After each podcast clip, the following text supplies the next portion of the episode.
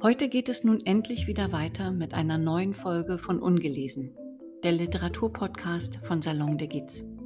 Ich heiße Sie herzlich willkommen. Schön, dass Sie wieder dabei sind. Auch in den heutigen zwei Fragmenten geht es um die Erlebnisse unserer angehenden Ballerina. Vier von den acht Jahren ihrer Ballettausbildung hat sie nun schon hinter sich. Die Hälfte derer, mit denen sie die Ausbildung begonnen hat, musste die Ballettschule jedoch bereits wieder verlassen. Es wird nun immer deutlicher, was es heißt, die Spreu vom Weizen zu trennen. Nach den großen Sommerferien beginnt für unsere mittlerweile 15-jährige Ballettschülerin ein ganz neuer Zeitabschnitt. Sie wird Teil einer Eliteklasse und von nun an von einer der erfolgreichsten russischen Ballettlehrerinnen trainiert, die im Zuge des deutsch-sowjetischen Austausches nach Ostberlin kam. Auserwählt erzählt davon, was das für die Zukunft unserer Protagonistin bedeutet. Auch das zweite Fragment, der Feuerdrache, beschäftigt sich mit einem Ausschnitt aus dem Alltag der Eliteausbildung. Die russische Ballettlehrerin wird in den Texten als Oma bezeichnet, was im Übrigen keinesfalls abwertend gemeint ist. Dass es sich allerdings nicht um eine gemütliche, rundliche Oma handelt, wie man vielleicht meinen könnte, wird relativ schnell deutlich. Wir haben es hier mit einer Spezialistin zu tun, die ins Land und an diese Schule geholt wurde, um Spitzenkräfte auszubilden. Dass diese besondere Ausbildung nur wenigen zuteil wurde, versteht sich von selbst.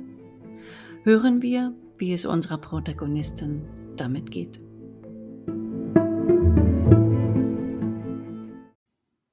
Auserwählt. Das soll ihre neue Ballettlehrerin sein? Sie betrachtet diese kleine, betagte Frau mit energischem Gesichtsausdruck. Schätzungsweise ist sie um die 70. Rund wie eine Kugel, ihre schwarz gefärbten, halblangen Haare werden von einem Haarreifen gehalten. An ihren Füßen trägt sie Pantoffeln mit kleinem Absatz und besticktem Blumenmuster. Eine russische Oma, ja, aber niemals eine vom Ballett. Den Gesichtern ihrer Klassenkameradinnen zu urteilen, haben sie genau denselben Gedanken. Kurz vor den Sommerferien ist sie aus Moskau gekommen, spricht nur Russisch, kein Deutsch. Niemals, sagt man. Sie hat sie noch erlebt, die Deutschen. Das vergisst man nicht. Jetzt ist sie ausschließlich der Kunst wegen da. Es heißt, sie mache aus Tänzerinnen große Ballerinen. Wen sie erwählt und warum, weiß niemand so genau. Sie hat da ihre eigenen Kriterien. Sicher ist nur, die Karriere derjenigen, die sie ausbildet, ist vorprogrammiert. Die Spitze an den großen Theatern. Darunter gibt es für sie nichts. Im Laufe der Sommerferien wird sie benachrichtigt. Sechs Mädchen, drei aus ihrer Klasse, die anderen drei aus der nächsthöheren. Das sind die Auserwählten. Eine davon ist sie. Was es bedeutet, kann sie nur erahnen. Waren schon die vergangenen vier Jahre der Ausbildung nicht gerade ein Spaziergang gewesen, würde es nun noch härter werden. Sie ist 15 und wohnt von nun an im Internat. Training, Schulunterricht, Proben, Aufführungen, Hausaufgaben bis nach Mitternacht, irgendwann dazwischen auch mal schlafen. Nach Hause fährt sie nur noch an den Wochenenden und manchmal nicht einmal dann. Wenn sie am Ende der Woche endlich einmal ins Freie tritt, ist sie jedes Mal überrascht, wie die Zeit an ihr vorbeigeflogen ist. In den Sommerferien dachte sie noch, sich ihrer aufkeimenden Pubertät widmen zu können. Dafür gibt es nun keinen Platz mehr in ihrem Leben.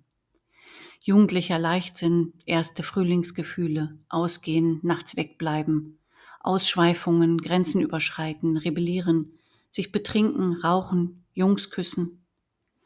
Sie kann es beobachten bei einigen anderen Mädchen in der Schule, auch bei ihren früheren Klassenkameradinnen, die sie nun nur noch in der Garderobe und im Deutsch- und Matheunterricht zu Gesicht bekommt.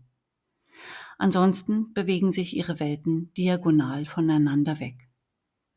Das Leben draußen, außerhalb der sicheren Mauern der Schule, bedeutet Gefahr, Ablenkung und Verführung. Das jedenfalls glaubt sie, wenn man ihr die mahnenden Beispiele derer, die vom Weg abgekommen sind, vor Augen hält. Sich die Zukunft verbauen wegen ein bisschen Spaß, das will sie nicht. Also keine Pubertät und keine Ablenkung. Stattdessen Verzicht, Kontrolle, Fleiß, Disziplin und Fremdbestimmung. Elite-Schülerin mit Sonderstellung, hat der Direktor zu Beginn des neuen Schuljahres betont. Es klang hochtrabend und irgendwie sonderbar, als wäre all das davor nun ohne Bedeutung, als hätten all jene, die man nicht erwählte, kein Recht auf Besonderheit. Von nun an dient sie einer größeren Sache. Ihre Karriere wird von ganz oben gesteuert. Sie fühlt sich geschmeichelt, gehört nun zu jenen, die eine große Zukunft vor sich haben. Sie ist jetzt privilegiert. Der Sonderstatus bringt Vorzüge mit sich.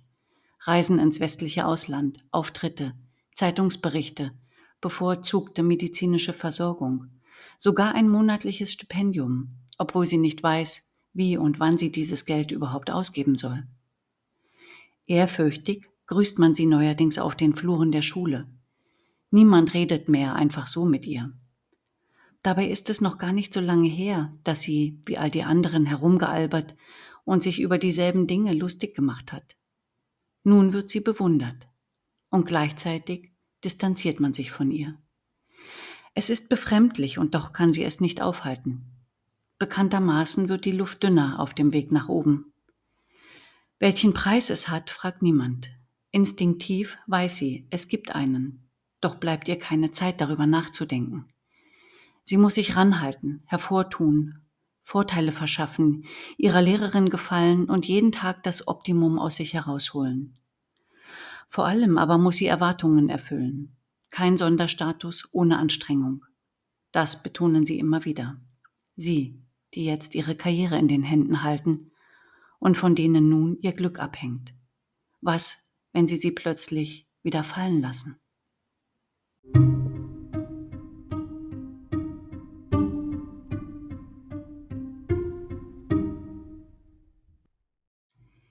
Der Feuerdrache. Die Oma entpuppt sich als strenge und unnachgiebige Lehrerin. Während des Unterrichts fuchtete sie meist mit ihren Armen und schleuderte ihre russischen Kommentare quer durch den Ballettsaal, nicht selten gefolgt von einem ihrer Pantoffeln. Man war gut beraten, wachsam zu sein und schnell zu reagieren. Keines der Mädchen ihrer neuen Klasse wollte riskieren, den Unmut dieser kleinen, aufbrausenden Person auf sich zu ziehen. Vielmehr heischte jede von ihnen nach diesem einzelnen raren Wort, welches sie sparsam und nur im allerseltensten Fall wie eine goldene Praline verteilte. Maladietz. Es bedeutet Prachtkerl und ist die höchste Auszeichnung, mit der sie einen bedachte, wenn man, und sei es auch nur zufällig, die von ihr angelegte Messlatte erreichte. Und jedes Mal fühlte man sich dann gleich noch ein Stückchen besonderer. Es ist ein ganz gewöhnlicher Morgen mitten in der Woche. Zusammen mit den anderen fünf Mädchen steht sie an ihrem Platz an der Stange, bereit, mit dem täglichen Balletttraining zu beginnen.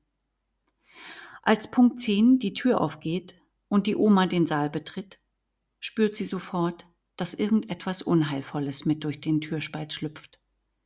Noch kann sie es nicht greifen, aber sie bemerkt, dass auch die anderen Mädchen wissen, heute ist Vorsicht geboten. Eineinhalb Stunden Training gilt es möglichst unbeschadet zu überstehen. Eine halbe Stunde später platzt der Himmel.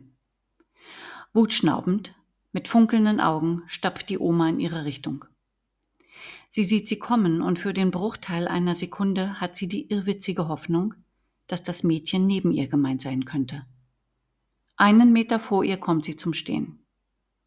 Es dauert keine weitere Sekunde, bis sich ein Schwall von Worten wie ein Sturzregen über ihr ergießt. Sie versteht nur die Hälfte, unmöglich ihr zu folgen, in dieser ihr immer noch fremden Sprache. Aber egal, was sie da sagte, es konnte nichts Gutes bedeuten, das war sicher. Vorsichtshalber verhielt sie sich ruhig, wartete ab und bemühte sich, einen möglichst aufmerksamen und konzentrierten Gesichtsausdruck zu vermitteln. Dann macht die Oma plötzlich eine Pause, tritt einen Meter zurück und schaut sie abschätzig von oben bis unten an. Du bist ein träges, faules Nichts. Aus dir wird nie eine große Tänzerin. Nicht mit dem Busen, nicht mit dem Hintern. Anschließend dreht sie sich um und geht zu ihrem Stuhl vor dem Spiegel zurück. Der Pianist beginnt zu spielen, die anderen Mädchen nehmen ihre Plätze ein und machen artig weiter. Sie kann sich nicht rühren. Was hat sie da gerade gehört? Die letzten Sätze hatte die Oma langsam und deutlich gesprochen. Dieses Mal verstand sie jedes Wort. Zu ihrer großen Überraschung hatte sie Deutsch gesprochen. Mit Akzent zwar, aber doch fehlerfrei. Scharf wie ein Rasiermesser hatten sie gesessen, diese Worte, für die es keine Umkehr gab. Eine Demütigung vor aller Augen. Sie schämt sich in Grund und Boden und überlegt, was sie als nächstes tun soll. Sie kann doch unmöglich bleiben, nicht nach dem, was ihr gerade gesagt wurde. Was kann sie denn für ihren Körper, ihren Hintern, ihren Busen? Wenigstens hat sie einen, im Gegensatz zu den anderen Mädchen. Wie in Zeitlupe geht sie zu ihren Sachen. Ihre Beine fühlen sich an wie Watte. Man will sie hier offensichtlich nicht. Dann kann sie auch gehen. Als sie die Tür öffnet, befiehlt ihr die Oma zurückzukommen.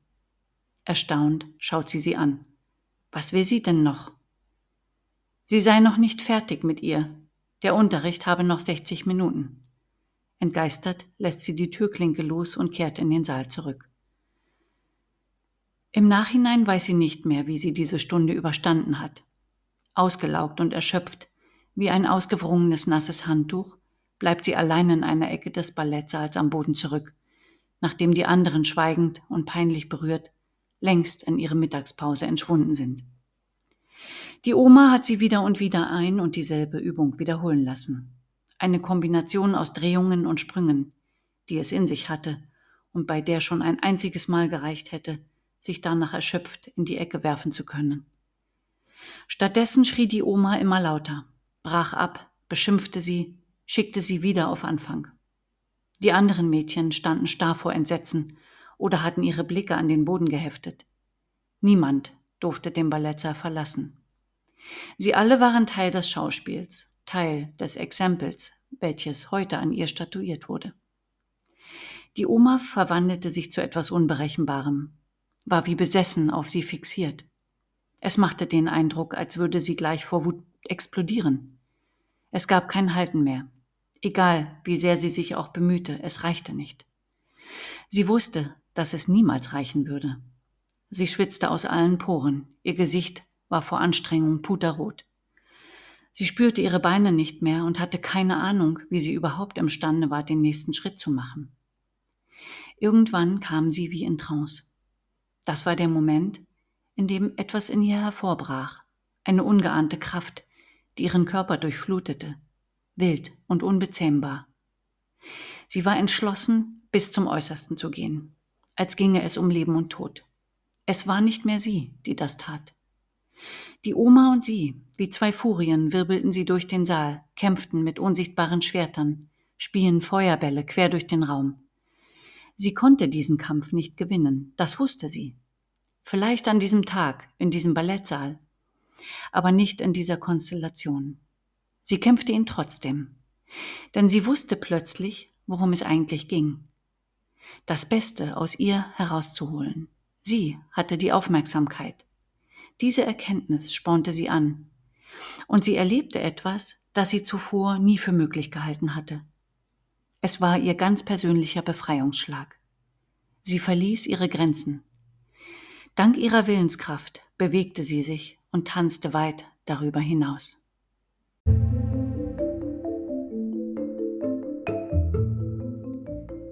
Für heute sind wir leider schon wieder am Ende angelangt. Aber es geht natürlich noch weiter mit den Geschichten aus dem Leben einer Tänzerin. Bleiben Sie diesem Podcast treu. Ich freue mich jedenfalls über Ihr Zuhören und wenn Sie auch das nächste Mal wieder dabei sind. Herzlichst, Ihre Jeanette Gitzi.